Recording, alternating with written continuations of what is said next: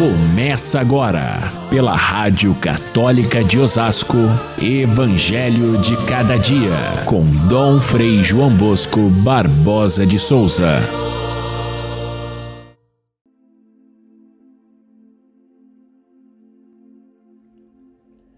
O discípulo não está acima do Mestre, nem o servo acima do seu senhor. Se ao dono da casa eles chamaram de Beuzebu, quanto mais farão aos seus familiares. Não tenhais medo daqueles que matam o corpo. Temei antes aqueles que podem destruir a alma e o corpo no inferno. Caríssimos irmãos e irmãs, ouvintes do nosso Evangelho de cada dia, o santo de hoje lembrado pela Igreja, é um dos maiores mestres de teologia de todos os tempos. Seu nome é São Boaventura de Bagnoregio. Bagnoregio era um lugarejo perto da cidade de Viterbo, na Itália, onde ele nasceu, e dizem que, depois de um, uma situação muito difícil da hora de dar à luz, a mãe recorreu a São Francisco e este abençoou-a e usou a palavra Bonaventura. E aí, o menino que nasceu, nasceu muito bem, recebeu o apelido de Boaventura e se tornou depois frade franciscano aos 17 anos com o nome de Frei Boaventura. Ele estudou, estudou muito. Na Universidade de Paris se tornou um grande professor e depois, mais tarde, superior geral da Ordem dos Franciscanos, e ele fez um trabalho tão intenso de defesa da, das ordens medicantes, essa nova maneira que São Francisco havia começado e que muitas vezes era visto como um lixo na igreja. E ele mostrou como era importante essa vida segundo o Evangelho. São Boaventura, como superior geral da ordem, ele uniu Todos os frades eram muitos, mas tinham tendências diferentes, uns mais rigoristas, outros mais relaxados. Ele uniu a todos com uma regra de vida muito boa e sábia, a ponto dele ser chamado o segundo fundador da ordem franciscana, depois de São Francisco. Sacerdote, ele se tornou depois bispo na cidade de Albano e cardeal da igreja, trabalhando muito pelo concílio de Lyon ele morreu um pouquinho antes do, do, do segundo concílio de Lyon e deixou 11 tratados teológicos da maior importância para a Igreja, até hoje reconhecidos como referência na teologia. Ele foi colega de um outro grande mestre da Universidade de Paris, que foi São Tomás de Aquino. Os dois juntos são os grandes luminares da teologia na Idade Média. Vamos ao Evangelho. O Evangelho de hoje continua o assunto de ontem, um assunto espinhoso e doloroso: a perseguição que sofrem aqueles que são discípulos de Jesus e o medo decorrente dessa perseguição. Eles eram ameaçados de morte, eles eram colocados na prisão, eles eram levados ao picadeiro da, do circo da, do, dos animais para serem devorados pelas feras eram martirizados e por isso, lógico, o medo fazia parte da, da vida dos cristãos que, encantados com Jesus Cristo e sabendo do seu testemunho na cruz, enfrentavam a morte. E assim, essa palavra dita por Jesus, não tenham medo daqueles que matam o corpo, mas tenham antes medo daqueles que levam a alma para o inferno.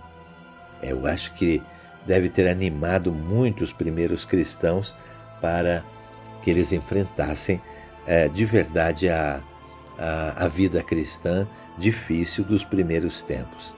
Eles se escondiam nas catacumbas, aqueles buracos onde assim os seus soldados romanos não conseguiam encontrá-los. E assim, muitos deles viveram escondidos, porém o evangelho de hoje diz: não tenham medo, vocês têm que enfrentar essa dificuldade e vencer a dificuldade com ousadia, com perseverança e fidelidade ao Evangelho.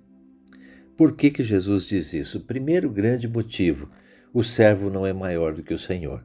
Ou seja, se com Jesus Cristo aconteceu a perseguição e a cruz, quem abraça a fé cristã sabe que também faz parte da sua perspectiva de vida a entrega da própria vida na, no, no martírio. O segundo grande princípio, aquilo que ficou escondido ali nas catacumbas era preciso proclamar com toda, toda, toda clareza para todas as pessoas. E foi o que aconteceu quando, passado o primeiro momento de perseguição, os cristãos, em poucos anos, se, se tornaram a religião oficial do Império Romano e assim conquistaram todo o mundo conhecido daquela época. Perderam o medo e assim confiaram né, em Deus que protege, protege a cada um, cuida de cada um de nós, como Ele cuida dos pardais que, que, que voam pelo campo, como Ele cuida até dos fios de cabelo da nossa cabeça, ou seja, um cuidado tão grande que Deus tem por nós merece que nós troquemos o medo pela confiança. A confiança em Deus que faz com que a gente leve a mensagem da fé para todas as pessoas, pregando e ensinando sobre os telhados. Sobre os telhados é uma expressão que o Evangelho usa aqui para dizer que aquilo que, que a gente vive ali na igreja, na, a palavra de Deus que a gente ouve, não deve ficar simplesmente ali na, no, no ambiente da igreja, mas deve sair para o mundo. Pregar sobre os telhados significa levar a vida cristã para as famílias. Pregar sobre os telhados significa levar para a vida comercial, empresarial, política, social, para a vida de cada dia da sociedade, os mesmos princípios que Jesus deixou no Evangelho, sem medo, com coragem, com confiança em Deus. Eu acho que esse Evangelho nos leva a refletir também. Você tem medo? O que, que te causa medo? A morte é um medo que todos nós temos.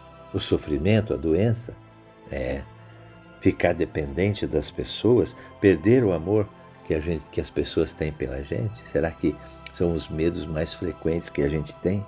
Pois bem, como que você trata esses medos quando você se encontra com Deus Todo-Poderoso, que é capaz de cuidar até dos fios de cabelo que a gente tem na cabeça? Quando você encontra uma pessoa com medo, como é que você testemunha diante dela o cuidado de Deus para que ela troque o medo pela confiança? Será que não é interessante agradecer a Deus? E aqui eu convido você a terminar essa reflexão de hoje fazendo uma oração, rezando a Deus e agradecendo o cuidado que Deus tem por você.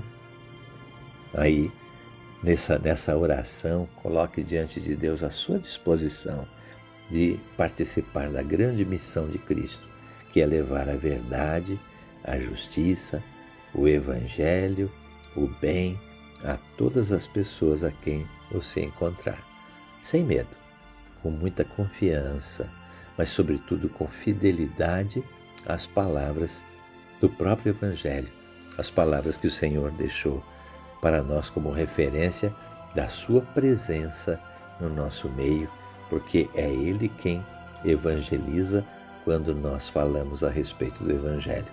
É Ele quem está presente quando nós oferecemos a nossa presença com amizade diante daquele que sofre.